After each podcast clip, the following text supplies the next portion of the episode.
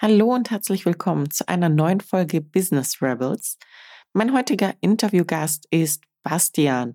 Bastian ist im April 2021 unter die Gründer gegangen mit seiner Malping GmbH. Das Anliegen von Bastian, die Vermeidung von Verschwendung bei Material und Arbeitszeit, wie er sein Ziel mit seinem jungen Unternehmen umsetzt und was der australische Zwergpinguin damit zu tun hat, erfahrt ihr im Interview. Hallo Bastian, ich begrüße dich in meinem Podcast und ich freue mich, dass du Zeit für mich gefunden hast. Hallo Elina, ich freue mich hier zu sein. Ja, danke Bastian. Und dann würde ich sagen, wir starten direkt mit den Fragen.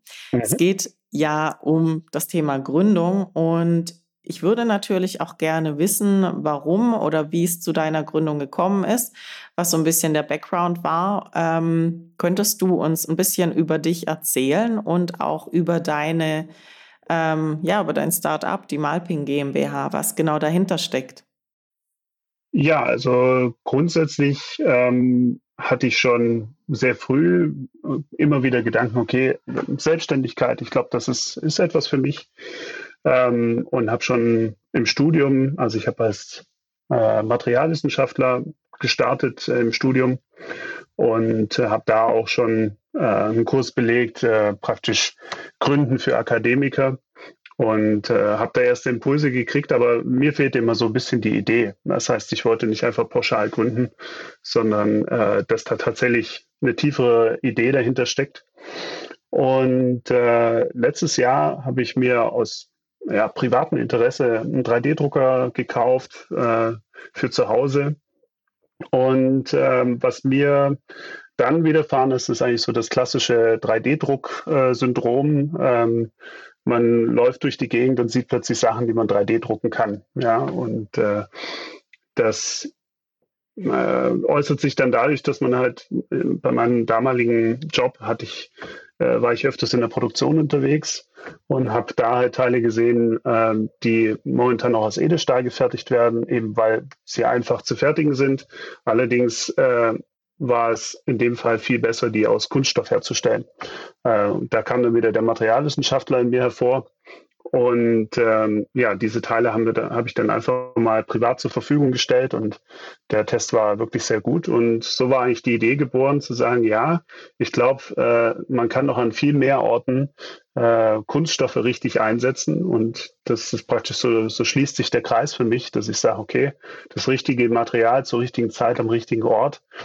Ähm, das ist eigentlich so meine Vision äh, um ja die Verschwendung in der Produktion oder ich sag mal, ja, also weniger Ausfall oder Verzug, Verschleiß in der Produktion zu haben. Und so kam es eigentlich zu meiner Gründung. Ja, also das ist so dieser Grundstein für alles, was ich dann gemacht habe. Mhm. Ja, dann würde ich auch gerne ein bisschen in die Materie einsteigen. Du hast ja gesagt Kunststoff. Ähm, also du arbeitest mit Kunststoff und ähm, das Thema Nachhaltigkeit ist ja sehr, ein sehr großes mittlerweile. Kunststoff ist da ja so ein bisschen verrufen. Mhm. Warum denkst du, dass Kunststoff teilweise mehr oder ja, teilweise in manchen Bereichen mehr Vorteile hat, als es vielleicht Metall ist, beziehungsweise seinem negativen Ruf nicht gerecht wird? Ja, also da fange ich, glaube ich, beim negativen Ruf an, der einfach da, daher kommt, dass wir sehr viele Kunststoffprodukte kennen, die wir äh, einmal nutzen und dann wegwerfen. Also vieles in der Verpackung äh, sehen wir einmal und dann wird es weggeworfen. Und äh, dadurch verliert es einfach seinen Wert auch in unseren Augen. Und ähm, das ist natürlich dann so der Punkt, wo äh, sich das so manifestiert, dass wir sagen, ja, okay, ich, äh, ich sehe keinen Wert in Kunststoff. Und warum wir sehr viel auf Metall, ich meine, mit, mit Metall arbeiten, liegt halt einfach daran, dass, dass wir seit äh, Jahrtausenden schon mit Metallen arbeiten. Und äh, da unsere, ja, ich sag mal, das Mindset äh, so ist, dass wir tatsächlich uns viel eher vorstellen, dass man daraus etwas Sinnvolles kreieren kann. Und ähm, aus, aus dieser Gemengelage, dass wir praktisch Kunststoffe haben, die, die wir partout als Einmalprodukte kennen. Und äh, der Erfahrung mit Metall entsteht halt so die, diese, dieser Eindruck, äh, ja, wir machen was aus Metall, das ist dann wertig. Und wenn wir es aus Kunststoff machen, ist es nicht mehr wertig. äh, aus der Materialwissenschaft hinaus ist völlig klar, dass Kunststoffe sehr, ähm, sehr interessante Eigenschaften haben und dementsprechend auch in vielen Anwendungsfällen äh, sinnvoller einzusetzen sind als beispielsweise metallische äh, Werkstoffe. Mhm. Dann würde ich mal direkt fragen, was oder wie setzt du deine Kunststoffe ein oder ähm, dein Wissen, um dem Kunststoff eine gewisse Wertigkeit zu geben? Naja, also wenn, äh, wenn ich jetzt mit einem Kunden über, über ein, eine Anwendung spreche, über ein bestimmtes Bauteil und sich aus der, äh, aus der Besprechung heraus einfach ergibt, dass, dass es äh, ein, äh, eine Anwendung für Kunststoff ist, dann äh, ist die größte Herausforderung natürlich dann dem Kunden zu erklären, dass Kunststoff jetzt tatsächlich ähm, das, das Mittel der Wahl ist. Aber nur um ein Beispiel zu nennen, also es gibt ähm, gerade von der Oberflächenbehandlung wird sehr oft halt äh, mit äh, keramischem Pulver gestrahlt. Also Oberflächen werden abgestrahlt, um beispielsweise danach eine Beschichtung aufzubringen. Und ähm, für, für solche Strahlanlagen, also Strahlanlagen sind per se sich selbst zerstörende Anlagen. Und damit ich aber das, was ich strahlen will, irgendwie halten kann, brauche ich ja, Vorrichtungen. Und äh, da sind dann Kunststoffe deutlich langlebiger, weil die eine gewisse Elastizität in sich selber haben. Wenn ich da jetzt ein Metall nehme als Halterung, äh, das ist praktisch wie so der, ich habe einmal den, den Vergleich gebracht zwischen einem Trampolin und einem harten Tisch. Wenn ich jetzt auf das Trampolin, ähm, also in dem Fall der Kunststoff, jetzt einen Medizinball werfe, dann gibt das Trampolin entsprechend nach. Wenn ich das bei einem Tisch mache, äh, dann gibt der Tisch halt überhaupt nicht nach. Und das ist, wenn ich das ein paar hundert Mal mache, dann geht der Tisch irgendwann zu Bruch und das Trampolin kann das halt immer schön abfedern. Und äh, in dem Fall ist dann Kunststoff einfach das Mittel der Wahl. Äh, aber sehr oft sehe ich halt noch bei Kunden, dass da trotzdem, wenn man das ja bisher auch so gemacht hat, äh, dass man da halt dann auf die metallische Werkstoffseite wechselt, ja. Mhm. Okay, ja, verständlich. Das war jetzt ein gutes, äh, gutes bildliches Beispiel. Und auch zwecks Verpackung fällt mir Tupperware ein. Die ist ja auch sehr langlebig. also es genau, richtig, muss nicht also, nur Wegwerfware sein. Perfekt, ja. Also das ist eigentlich noch so ein schöner Vergleich zwischen äh, Einmalverpackung und äh, Vielfachverpackung. Und äh, ich meine, soweit ich weiß, hat Tupper ja auch äh, eine Garantie fürs Leben auf, auf diese Verpackungen. Und das heißt, äh, wir gehen sogar davon aus, dass es so lange hält, dass man es nicht umtauschen wird. Ja, das stimmt. Also allein wenn ich da in die Schubladen von meiner Mutter reingucke, da sind teilweise noch Tupper-Büchsen drin. Die sind, glaube ich, älter als ich oder ungefähr gleich alt. Also von dem her, die halten schon einiges aus. Also es ist tatsächlich genau. so. Ich glaube, Kunststoff, ähm, ja, hat noch ein bisschen einen falschen Ruf, aber ich meine, dazu tragen auch wir bei. Mich würde dann auch mal interessieren, ähm, deine GmbH hast du Malping genannt. Ich habe da mal ein bisschen okay. recherchiert und bin auf den Pinguin gestoßen. Was hat das mit dem Pinguin auf sich?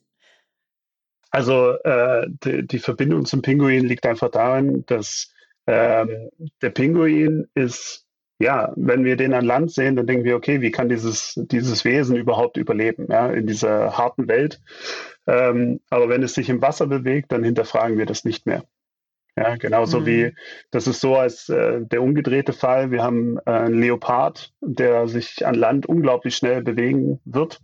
Äh, wenn wir ihn aber schwimmen sehen würden, also ich habe noch nie einen Leoparden schwimmen sehen, aber ich könnte mir vorstellen, dass der deutlich langsamer unterwegs ist. Und das zeigt eigentlich, äh, also lässt sich dann auch auf diesen, auf beispielsweise Kunststoff übertragen. Wenn etwas am richtigen Ort passiert, dann kann es richtig gut funktionieren. Und das ist eigentlich so diese, diese, diese Brücke zum Pinguin. Und ähm, warum für mich persönlich diese Pinguine einfach im, im, im Zentrum stehen, ist, ich habe die in Australien kennengelernt, diese sogenannten Zwergpinguine, äh, sind ungefähr so groß wie eine Schuhschachtel. Und ähm, die haben eigentlich drei für mich so einprägsame Eigenschaften. Das eine ist, äh, die schwimmen jeden Tag Dutzende Kilometer raus. Für die Körpergröße fand ich das beeindruckend. Ja, das heißt, sie sind äh, sehr mutig und abenteuerlustig. Ähm, dann kommen die immer jeden Abend, wenn die Sonne untergeht, kommt das komplette Rudel, was an einem Strand wohnt. Äh, innerhalb von einer halben Stunde kommen die alle wieder an Land. Und das heißt, diese Zuverlässigkeit, die dahinter steckt, Und der dritte Faktor ist, dass die, nachdem die ankommen, äh, gehen die nicht einfach ins Bett, sondern die sprechen erst mit, mit ihren Kumpels im, im Rudel, bevor sie dann zu ihren Nestern gehen und sich dort um ihre Familie kümmern. Das heißt, der Mut, äh, die Zuverlässigkeit und die Partnerschaft ist eigentlich so das, was, wo ich sage, äh, das sind so die Werte, die ich mir dann auch auf die Fahne geschrieben habe. Ja, das ist sehr schön. Habe ich auch wieder was über Pinguine gelernt. Das war mir gar nicht so bewusst. Also es gilt nur für die Zwergpinguine, ne? Ah, okay, okay, gut. Genau, wie sieht eigentlich so dein Alltag aus? Hast du einen geregelten Alltag oder äh, ist das wirklich jeden Tag bei dir anders? Ähm, ja, also es gibt natürlich schon gewisse Strukturen. Äh, dadurch, äh, wenn wir jetzt mal von, von normalen Tagen ausgehen, natürlich, wenn man jetzt auf Reisen ist, Kunden besucht, äh, dann ist es eher ungewöhnlich. Aber die normale Struktur ist schon, dass man äh, morgens ins Büro kommt, äh, schaut, ob, ob die eigenen Drucker das produziert haben, was man am Vortag gestartet hat äh, und dementsprechend neue Aufträge startet. Und dann äh, ist für mich persönlich dann einfach dieser, dieser zentrale Punkt, äh, mein, mein Hauptkanal ist LinkedIn, auf dem ich mich dann auch die ersten ein, zwei Stunden bewege. Äh, zum einen eigene Beiträge schalte, mich mit anderen Leute, Leuten vernetze und äh, auch da in Kontakt bleibe mit, mit Leuten, die ich über keinen anderen Kanal äh, kontaktieren kann. Und äh, ja, dann geht es eigentlich schon in entsprechende Einzelgespräche mit, mit Kunden oder Partnern, mit denen ich mich da austausche. Und äh, nachmittags ist für mich eigentlich immer so der Punkt, wo ich sage, ja, jetzt äh, können wir die übergeordneten Themen abarbeiten. Das, das kann zwar mal eine Rechnung sein, die man schreibt oder, oder bezahlt.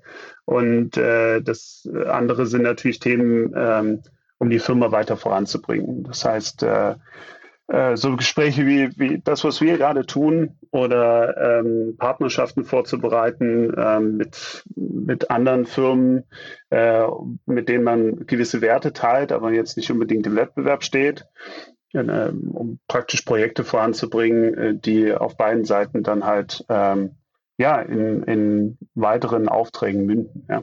So, mhm. das ist eigentlich so der Nachmittagsfokus. Und dann springt es in der Regel nochmal zu LinkedIn zurück, bevor dann der Tag endet. Ja. Also mhm. das ist so eine Struktur, wo ich sage, das ist ein typischer Tag. Ja. Was mich auch immer sehr interessiert an diesen Gesprächen, ähm, ist auch das Wie. Wie hast du dich selbstständig gemacht und was könntest du daraus jemandem raten, der dasselbe vorhat? Wie habe ich mich selbstständig gemacht? Also bevor ich mich selbstständig gemacht habe, habe ich mit äh, Menschen darüber geredet, die mehr darüber wissen müssten.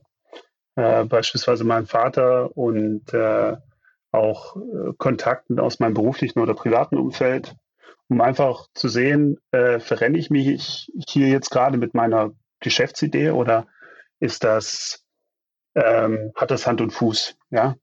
Und das äh, können übergeordnete Fragen sein, so was hältst du von der Idee, bis hin zu schau dir mal diese Kalkulation an.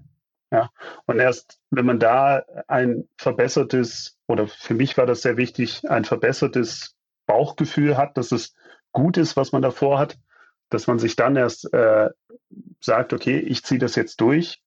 Ähm, weil es kann sein, man rennt schon sehr, sehr weit in die falsche Richtung, bevor man dann irgendwie realisiert, oh, das, das könnte irgendwie doch nicht gut ausgehen.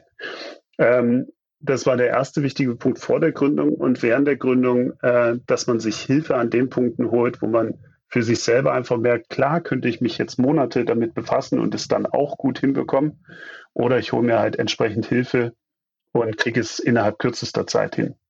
Ja, ähm, für, für mich immer so ein Beispiel äh, Datenschutzerklärung. Äh, ich bin kein Jurist, und äh, natürlich kann ich mir einfach ein Muster im Internet runterladen. Ähm, aber es ist gut investiertes Geld, wenn jemand, der tatsächlich Ahnung von Datenschutz und von einem juristischen Hintergrund hat, sowas dann äh, sauber abbildet. Und dann brauche ich mich erstmal nicht mehr darum kümmern. Also da habe ich ja dann Zeit, mich um mein eigentliches Geschäft zu kümmern.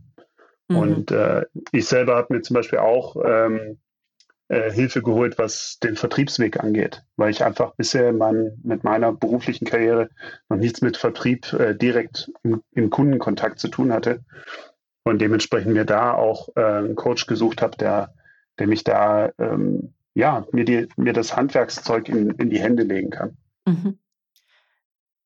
Ja, dann kommen wir auch zu meiner nächsten Frage. Ähm, Gerade das Kundenakquirieren. Wenn du jetzt ganz neu bist in, ja, in deiner Branche beziehungsweise frisch gestartet hast und du möchtest jetzt eine gewisse Sichtbarkeit oder Kunden akquirieren, wie hast du das angestellt?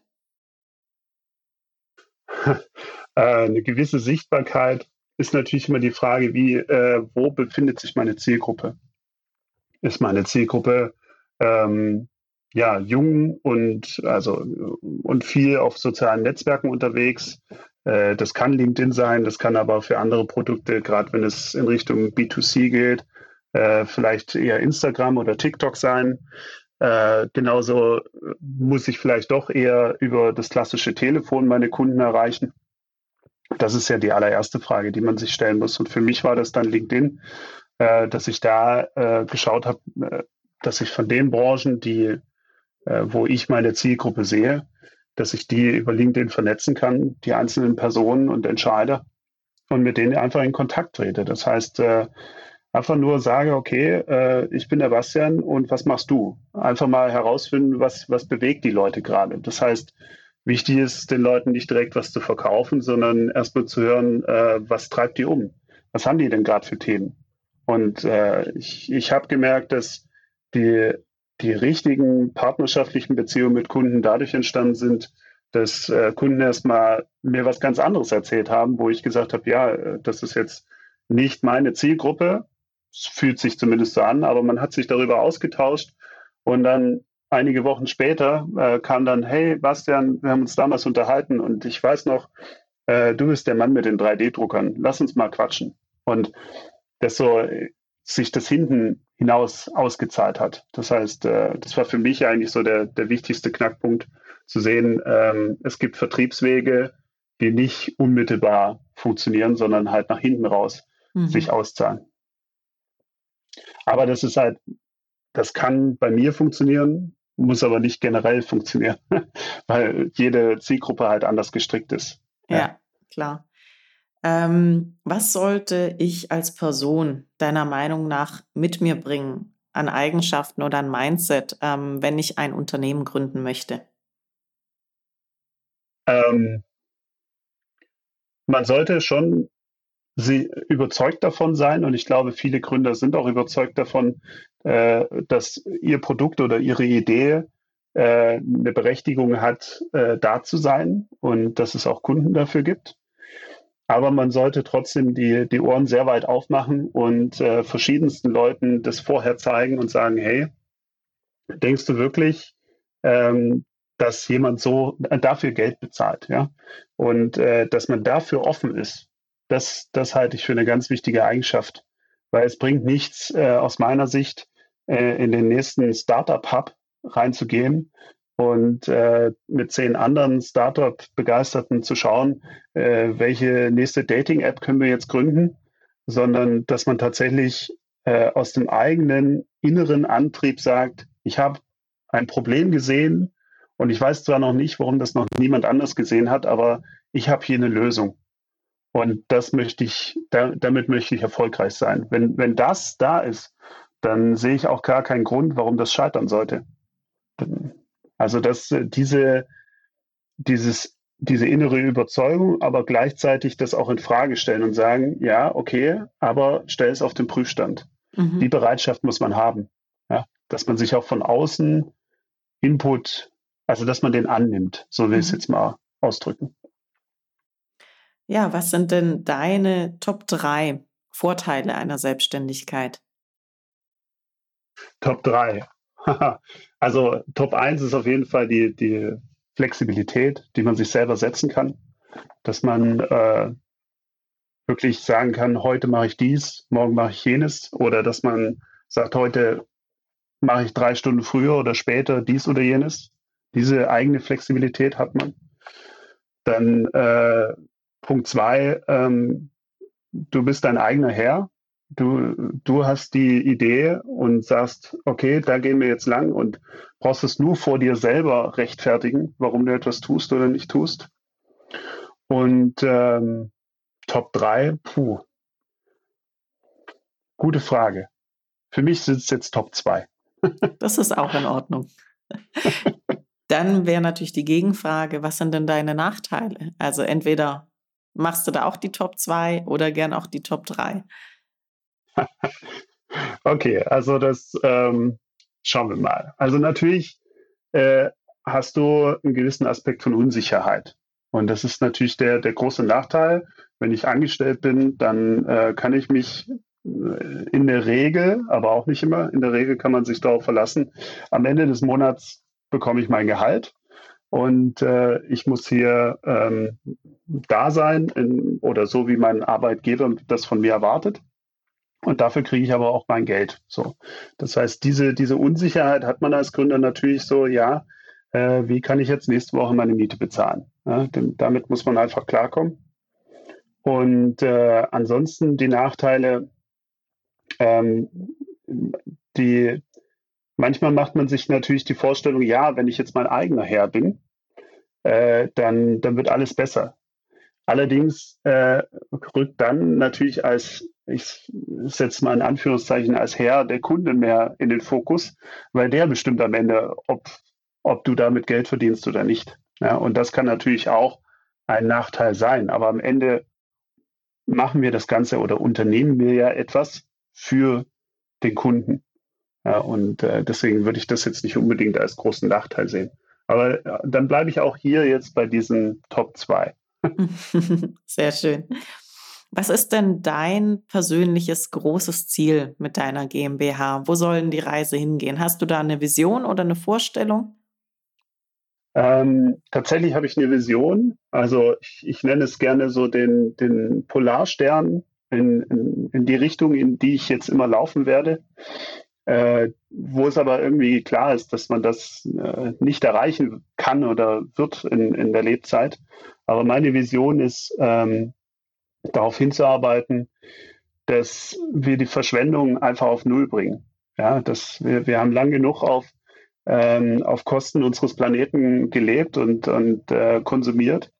Und äh, ich arbeite auf eine Zukunft zu, in der die Verschwendung von Material und Arbeitszeit gegen Null gehen.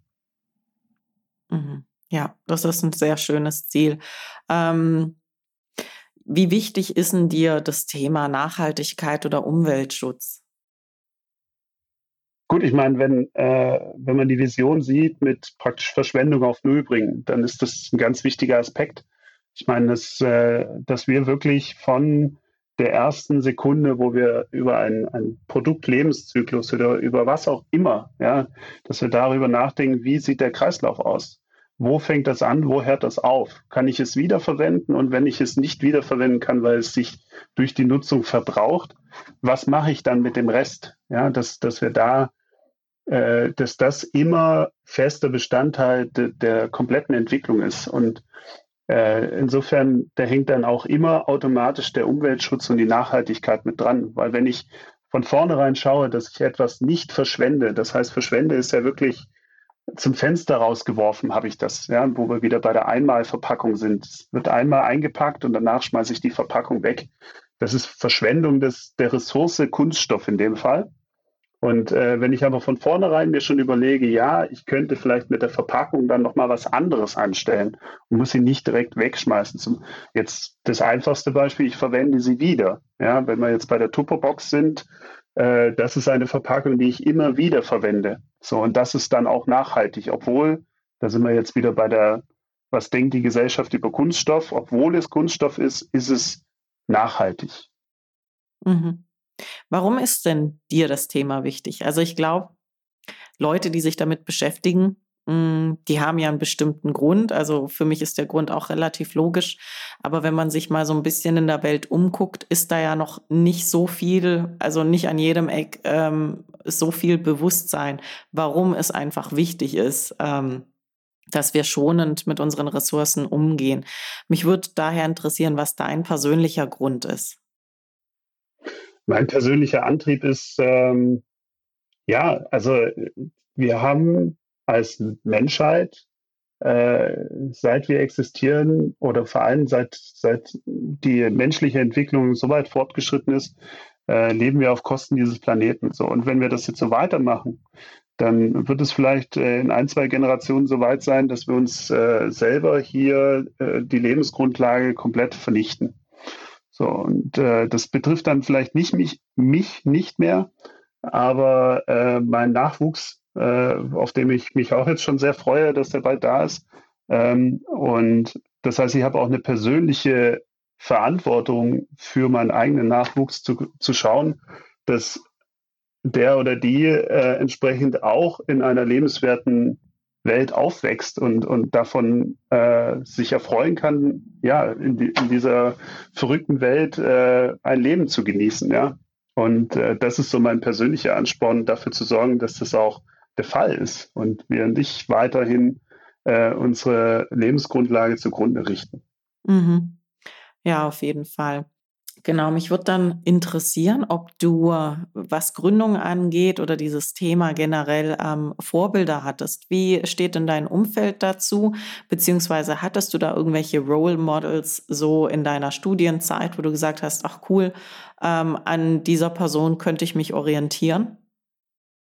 Ja gut, also Selbstständige äh, im, im, privaten Umfeld. Mein, mein Vater selber war auch eine Zeit lang äh, selbstständig beziehungsweise hatte seine eigene Firma und ähm, im, im studentischen Umfeld war das jetzt eher weniger so, dass ich konkrete Vorbilder hatte. Es gab zwar immer äh, diese, diese Success Stories von, von Mark Zuckerberg oder, oder Steve Jobs, wo man dann sagt, ja, okay, die haben irgendwann gesagt, okay, das ist jetzt meine Vision und die, der folge ich jetzt. Und das hat mich natürlich schon fasziniert ähm, jetzt so in Richtung der Gründung zeitnahe Dinge, da habe ich mich natürlich dann auch wieder an, an gewissen Personen dann orientiert, wie äh, ich nenne mal als Beispiel Holger Bröhr, der ähm, als Vertriebs äh, Papst nennt er sich selber ähm, auf LinkedIn unterwegs ist und einfach äh, ja sein Ding durchzieht. Also das, das war für mich eigentlich so das, das Wichtigste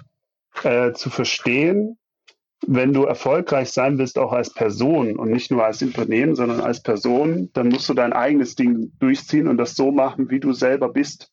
Weil dann braucht man auch keine Maskerade mehr aufziehen. Und äh, das war für mich so, so ein klassisches Vorbild, wo ich für mich gegriffen habe und gesagt habe, so möchte ich eigentlich auch leben und arbeiten.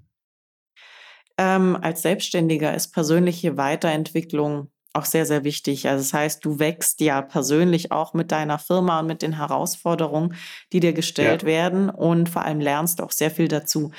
Wenn du jetzt mal so zurückblickst, ähm, du bist ja noch ein junger Gründer in dem Sinn. Ähm, was sind denn so die drei oder zwei oder drei Learnings, also wo so richtige so Aha-Effekte waren ähm, zu Themen, wo du gesagt hast, ja, damit hatte ich noch nie Berührung. Das habe ich jetzt definitiv gelernt, beziehungsweise vielleicht erst jetzt mit der Selbstständigkeit so richtig verstanden. Also, äh, okay, ich versuche diesmal drei zu, zu hinzukriegen. nee, also das Wichtigste aus meiner Sicht ist, ähm, nicht jeder Kunde ist dein Kunde weil auch dieses, der Kunde ist König, ja, vielleicht ist aber nicht dieser eine Kunde, der sich jetzt wie ein König aufführt, dein wahrer Kunde, dem du tatsächlich gut weiterhelfen kannst. Ähm, das war für mich ein wichtiger Punkt. Ähm, dann das zweite, wo, wo, wo ich vorhin schon angeschnitten habe, such dir Hilfe für Dinge, die du nicht kannst und vielleicht auch nie wirklich gut können wirst. Ja. Und äh, dementsprechend auch äh, Punkt drei, dass äh, sich die Zeit, also das selbst und ständig eben nicht das Ding der Selbstständigkeit ist. Also das, das schließt so diese zwei Begriffe eigentlich ein. Also such dir Hilfe, wo, wo du nicht selber gut drinne bist und, und auf der anderen Seite dieses Selbst und ständig. Klar kann ich nicht tot arbeiten und sagen, äh, ich arbeite mich jetzt auch noch in, die, das Feld rein, aber es ist eigentlich viel besser, sich dann am Ende mit, mit seinen Kunden zu beschäftigen oder mit seinem Geschäftsmodell und äh, weniger mit, mit äh, ja, ist jetzt diese Rechnung richtig geschrieben oder kann ich hier noch Steuer sparen oder ist die Datenschutzerklärung richtig? Das, das kostet am Ende alles Zeit und äh, dann hat man vielleicht auf den ersten Blick Geld gespart, aber das ist, Geld ist an der falschen Stelle gespart. Ja? Und äh, das, das sind eigentlich so die drei Punkte, wo ich sagen würde, das kann eigentlich jeder mitnehmen ähm, und für seine Gründung nutzen. Ja, sehr schön. Und gibt es etwas, was du festgestellt hast, also was du noch nicht kannst oder noch nicht so gut kannst, aber sehr, sehr gerne noch lernen würdest? Gibt es da irgendwas, wo du sagst, ja, das steht noch so auf meiner Liste, da möchte ich besser drin werden oder gut drin werden? ähm. Oh. ähm, wo ich selber besser gerne drin werden würde. Ähm, manchmal habe ich so den Eindruck, ich ähm, im Vergleich zu anderen Gründern vielleicht so diese Entspanntheit. Das, äh, das wird schon alles werden. Äh, ich hinterfrage vielleicht manchmal zu viel und äh, das würde ich gerne lernen. Aber so, so konkret, dass ich sage, äh, es gibt einen Bereich meines täglichen Schaffens, wo ich noch mehr lernen muss. Äh, das sehe ich jetzt gerade nicht, weil ich genau diese Punkte eigentlich schon jetzt gerade am Anfang der Gründung aufgegriffen habe und mich darum gekümmert habe, dass ich mir Leute suche, die mir, die mir das zeigen, wie es geht. Mhm. Ja, ich glaube, das ist ein ultra guter Tipp. Also mir fällt bei der Frage immer Marketing ein.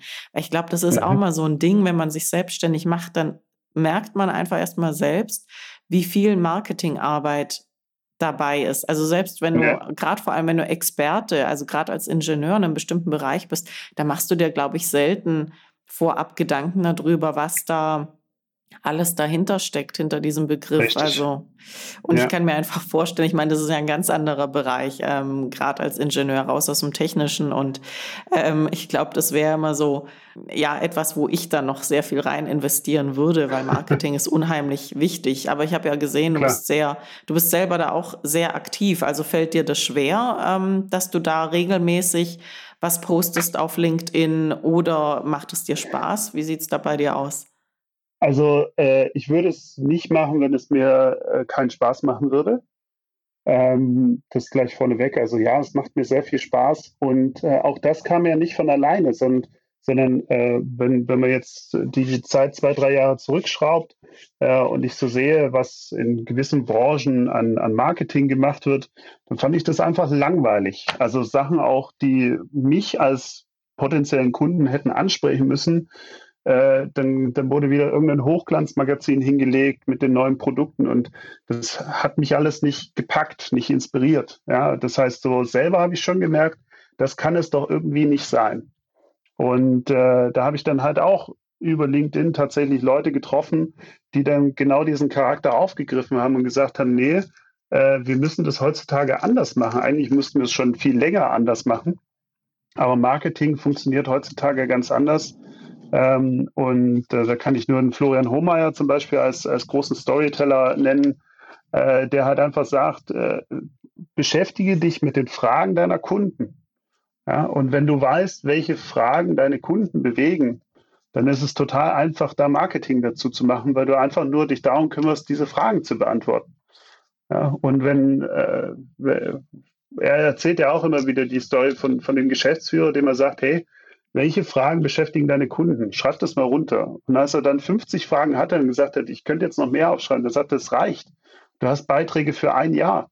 Weil wenn du jede Woche eine Frage beantwortest, dann hast du es eigentlich, und das kostet dich keinen Aufwand, weil die Frage, natürlich kannst du die beantworten, das ist dein Kunde.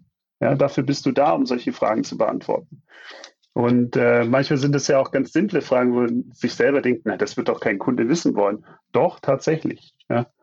Und ähm, äh, deswegen, es fällt mir auch nicht schwer, aber auch das kam nicht von alleine, sondern da war halt auch wieder der, von außen der Einfluss, dass man sich orientiert hat, wie kann sowas funktionieren, dass die Leute nicht beim Konsumieren einschlafen. Ja? Mhm. Was ja extrem wichtig ist beim Marketing, weil ich meine, äh, hunderte Werbenachrichten erreichen uns jeden Tag, auf welchem Kanal auch immer. Äh, und da dann das eine Ding zu sein, was herauszuheben ist, das ist natürlich sehr, sehr schwierig. Ja? Aber wenn man da auch wieder bei sich selber bleibt und sagt, dafür stehe ich, da habe ich Spaß dran, ähm, dann kann es schon mal erstmal nicht so schlecht sein. Und wenn ich mich dann an den, an den Fragen der Kunden orientiere, dann wird das auch die potenziellen Kunden der Zukunft interessieren. Mhm. Aber Marketing ist natürlich ein großes Feld, das stimmt. Ja. Also kann ich auch den Respekt davor verstehen, wie, wie du es genannt hast. Ja. ja. Wenn das jetzt mit der Malping GmbH nicht so funktioniert hätte, beziehungsweise wenn dir die Idee nicht gekommen wäre, was würdest du denn sonst machen, um dein, ja, wie soll ich sagen, ja, dein täglich Brot zu verdienen? Ja, also ich denke, dann, dann würde ich äh, immer noch in der Entwicklung von äh, einem mittelständischen Unternehmen arbeiten und schauen, dass äh, der Verschleiß für die Produkte, die der Mittelständler herstellt, äh, geringer wird. Ja, also dass, dass die Produkte besser werden. Aber ich denke auch auf der anderen Seite, äh, wenn diese Idee mir nicht gekommen wäre, dann wäre in der Zukunft eine andere Idee gekommen, äh, wo ich dann sage, okay, jetzt mache ich mich selbstständig. Weil die Ideen waren immer mal wieder da, ähm, nur hat es vielleicht die gewisse Vorbereitungszeit gebraucht, dass ich an diesen Punkt komme und sage, ja, jetzt nehme ich das Heft selber in die Hand und gründe. Ja. Mhm. Wie sieht es bei dir mit Work-Life-Balance aus? Also ich habe ja schon rausgehört, du bist ähm, auf jeden Fall gut darin, dass du bestimmte Bereiche auch abgeben kannst. Höre ich auch mal so raus, dass du auch der Meinung bist, dass man eben als Selbstständiger eine Work-Life-Balance auf jeden Fall haben kann, beziehungsweise herstellen kann. Wie ist es da bei dir? Also würdest du sagen, das sieht schon recht gut aus, wie du es machst, oder es gibt Verbesserungspotenzial, beziehungsweise was tust du denn, um wirklich abzuschalten von deiner Arbeit? Ähm, ja gut, ich meine, man, man hat natürlich diese Flexibilität, um sich die Work-Balance so zu schaffen, Work-Life-Balance zu schaffen, äh, wie man sich das vorstellt. Ähm, und klar, in der Gründungsphase ist das, äh, ist das definitiv noch nicht möglich, aber äh, ich sage mal, meine Vision als, als Geschäftsführer von so einem Unternehmen ist auch, mich äh, für, den, für das Tagesgeschäft überflüssig zu machen. Das heißt, dass das Tagesgeschäft eigentlich ohne mich läuft und ich mich nur mit der Zukunft des Unternehmens äh, beschäftigen kann. Ja, das, das ist eigentlich mein erklärtes Ziel. Und wenn man von Anfang an schon damit reingeht, dass man sagt, okay, hier gibt es Dinge, die können andere besser und die bezahle ich dafür, dann äh, ist das eigentlich also genau das richtige Mindset, um praktisch da äh, sich die eigene Work-Life-Balance erheblich zu vereinfachen. Weil die, die Zeit, die private Zeit abseits äh, deiner Gründung, äh, die kann ja auch niemand mit Geld bezahlen. Und, und äh, wenn ich dann sehe, okay, ich hätte jetzt auch äh, vier Stunden jeden Tag noch mich mit einer Datenschutzerklärung rumschlagen können, aber am Ende habe ich lieber das Geld auf den Tisch gelegt, äh, damit ich in der Zeit mich lieber um meine Familie kümmern kann und nicht äh, ja, irgendwelche juristischen Fallstricke beachten muss. Ja, also das ist für mich immer so das klassische Beispiel. Hört auf, euch in Sachen reinzuarbeiten, die andere in, in einer Stunde viel, viel besser hinkriegen, als ihr in 20 Stunden Einarbeit und fünf Stunden durcharbeiten. Das ist äh, einfach verschenkte, und da sind wir wieder bei der Verschwendung, wo ich ja selber mhm. sage, das, das äh, Verschwendung ist auch Lebenszeit, wenn ich die verschwende, ja, dass man einfach schaut, dass das halt nicht passiert. Das äh, ist einfach am, am falschen Ende gespart, weil die Zeit könntest du viel besser mit, mit deinen Kunden verbringen. Ja. Mhm. Also Work-Life-Balance ist überhaupt gar kein, ist für mich gar keine Frage. Es ist, ist Realität. Mhm. Ja, ich glaube, das ist auch immer, was jeder selbst draus macht. Also ich meine, es gibt mhm. auch Leute, die können einfach Verantwortung nicht abgeben. Also diese alles selber mache. Aber mhm. unterm Strich hat man es ja doch immer selbst in der Hand. Und es ist ja wahrscheinlich Richtig. auch der gute Grund, warum man sich selbstständig macht, dass man eben selber viel mehr Entscheidungsraum ähm, hat. Also finde ich auf mhm. jeden Fall echt gut deine Einstellung. Auch dieses Thema, dass Zeit, äh, also Lebenszeit verschwenden, eben genauso zur Verschwendung dazu gehört. Richtig. Kannst du es dir vorstellen, auch irgendwann mal wieder in ein Angestelltenverhältnis zu gehen? Äh, vorstellen kann ich es mir nicht weil äh, ich einfach davon ausgehe, dass, dass meine Gründung Erfolg haben wird. Ähm, insofern, nee, ist das eigentlich gar keine Option für mich. also äh, ich glaube, wenn, wenn ich da sagen würde, ja, ach, äh, ich kann da bestimmt auch irgendwann mal wieder zurück oder so. Ähm, ich bin, äh, ich sag mal, ich bin so entspannt, was, was die Thematik angeht, dass ich sage, wenn eine Tür zugeht, geht auch eine andere wieder auf. Aber äh, grundsätzlich gehe ich davon aus, dass ich mit Malping äh, jetzt erfolgreich bin äh, und äh, das auch bleibe oder zukünftig noch erfolgreicher werde, dass ich, äh, sich die Frage für mich überhaupt nicht stellen wird in Zukunft. Mhm.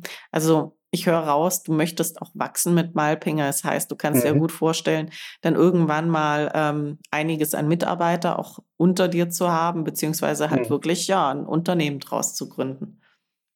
Genau, richtig. Also das äh, ist das erklärte Ziel.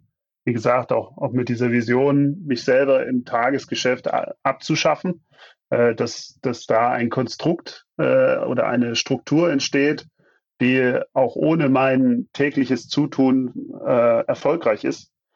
Und ähm, insofern ja, klar, da gehören auch Mitarbeiter dazu. Aber ich sehe das auch nicht so als unter mir, sondern mit mir. Mhm. Das klingt gut. Also das heißt, so diese, äh, ich nenne es mal New Work-Themen, sind dir auf jeden Fall auch bekannt. du, ich kann yeah. mir dann auch äh, vorstellen, dass wahrscheinlich dein Unternehmen nicht so diesen, äh, sag ich mal, alten Strukturen dann entsprechen wird. Ja, also so dieses, äh, die, die klassischen Hierarchiestufen äh, und dann muss der Chef äh, die ganze Zeit, deswegen wird ja auch immer von Managern gesprochen, weil die managen ja, dass die Leute ihren Job machen. Mhm. Aber äh, die moderne Führungskraft aus meiner Sicht ist eigentlich äh, mehr ein, ein Mentor und Coach und schaut, dass die Leute halt äh, keine Probleme dabei haben, ihre Arbeit zu machen. Das heißt, äh, Unterstützung leisten und nicht zu gucken, dass äh, zu monitoren, dass die Leute ihren Job machen, sondern tatsächlich äh, alles dafür zu tun, dass die ihre persönliche Bestleistung hinbekommen ohne dass ich sie dazu auffordern muss, sondern einfach nur, dass ich die, die Steine aus dem Weg praktisch räume, ähm, in, in welcher Form auch immer. Und, und, da sehe ich eigentlich moderne Führungskräfte und da will ich natürlich auch hin. Ja, mhm. ja finde ich sehr gut. Ja, ich denke, also in, in der Art Arbeitsatmosphäre auch äh, dieses Vertrauen äh, zu bekommen als Mitarbeiter, das ist halt, das motiviert ganz ja. anders. Also ich glaube auch nicht, dass das das Ziel ist oder auch der Wunsch von Mitarbeitern, einfach nur ihre Zeit gegen Geld zu tauschen. Richtig, genau. Also das, äh, äh, ich, ich denke, Leute, die, es gibt sicherlich sehr viele Leute, die, die so arbeiten und sagen, ja gut, ich, ich stempel hier ein und ab da bin ich mit dem Gedanken für, bei der Firma und äh, wenn ich wieder ausstempel, dann, dann äh, ist, bricht es auch sofort ab. Ja, dass, äh, dass Leute so arbeiten, liegt auch an den Führungsstrukturen, ganz sicher. Ähm, weil wenn ich äh, die Leute praktisch zu einer eigenen Motivation ähm, ja, bringe, also dass sie sich selber für ihren Job begeistern können, dann äh, hört das nicht mit der Stechuhr auf oder, oder fängt damit an, sondern äh, die leben dann auch diesen, diesen Firmengedanken mit und identifizieren sich mit, den, mit der Vision und mit den Zielen der Firma. Und äh, das, das ist auch nichts, was man kaufen kann. Es geht ja wirklich um Augenhöhe und um Respekt des, des einzelnen Menschen. Ja? Ähm, ich habe vorhin auch schon wieder dieses Beispiel gehört von, ähm, äh, kommt ein Chef zu seinem Abteilungsleiter und sagt, hey, äh, die letzten drei Monate hast, hast du ganz schlechten Umsatz abgeliefert äh, entweder ändert sich da jetzt mal was oder wir müssen uns überlegen, wie das jetzt weitergehen kann. Das ist die alte Welt und die neue Welt ist halt, äh, hey, ich habe gesehen, die letzten drei äh, Monate waren sehr schlechte Umsatzzahlen. Ist alles in Ordnung bei dir? Dass man da auch mehr Empathie zeigt, sich in die Leute reinversetzt. Und vielleicht hat das ja auch einen Grund, dass die letzten drei Monate schlecht waren. Und das kann ja zum Beispiel auch ein privater Grund sein. Mhm. Vielleicht, äh, was weiß ich, stirbt gerade ein wichtiges Familienmitglied oder es, es gibt so viele Gründe, die, die da mit reinspielen. Und wo man dann halt die Leute unterstützen muss und nicht halt noch obendrauf und eine Angstatmosphäre, dass das Ganze irgendwo, ja, ich muss die Leute halt noch ein bisschen mehr unter Druck setzen.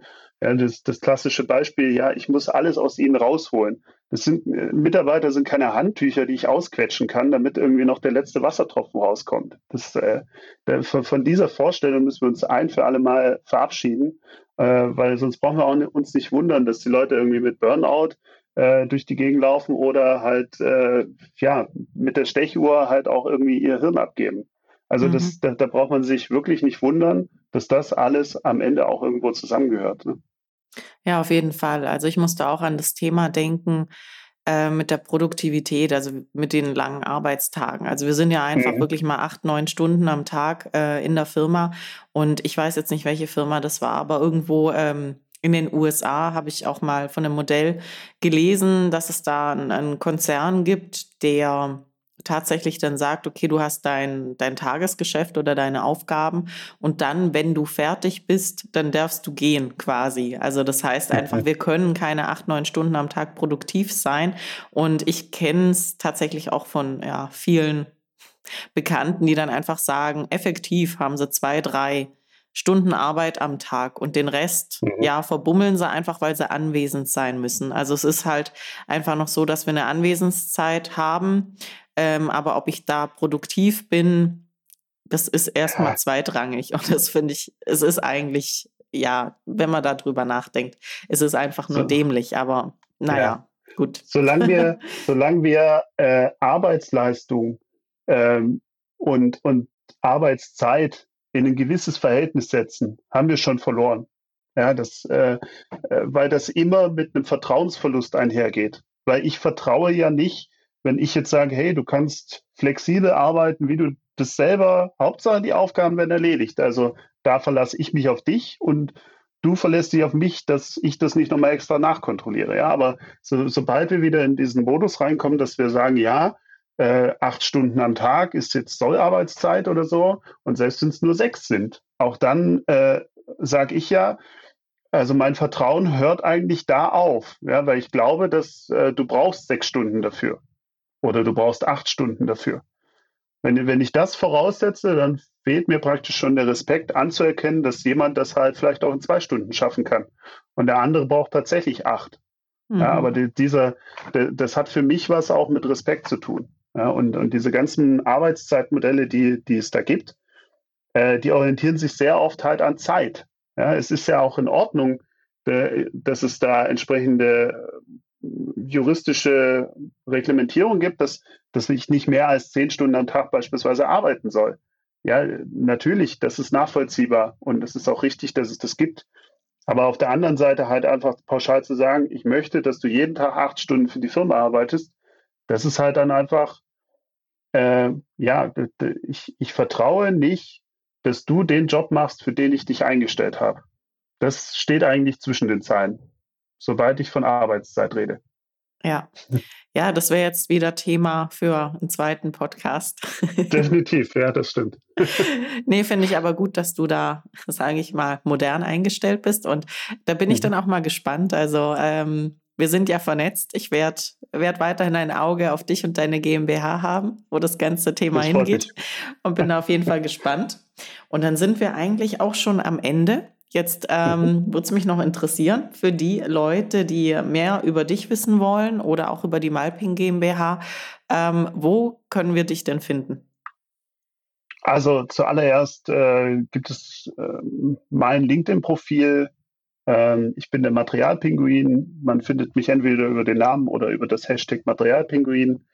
Man kann natürlich auch auf die Webseite gehen, malping.de.